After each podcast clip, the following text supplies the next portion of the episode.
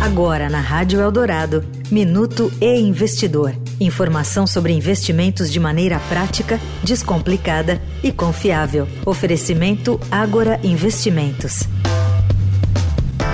O balanço do Banco do Brasil confirmou que, em termos de resultado, o banco estatal não fica mais atrás dos pares privados. O balanço relativo ao quarto trimestre de 2022 mostra que a companhia teve um lucro líquido de 8,6 bilhões de reais, o maior entre as quatro principais instituições financeiras do país no período.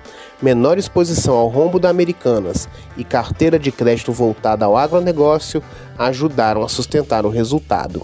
Vários analistas acreditam que vale a pena ter a ação do Banco do Brasil na carteira.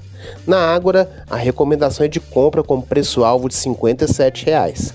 A visão para os papéis da estatal também é positiva na Genial, que também tem recomendação de compra para o papel com preço-alvo de R$ 52,60.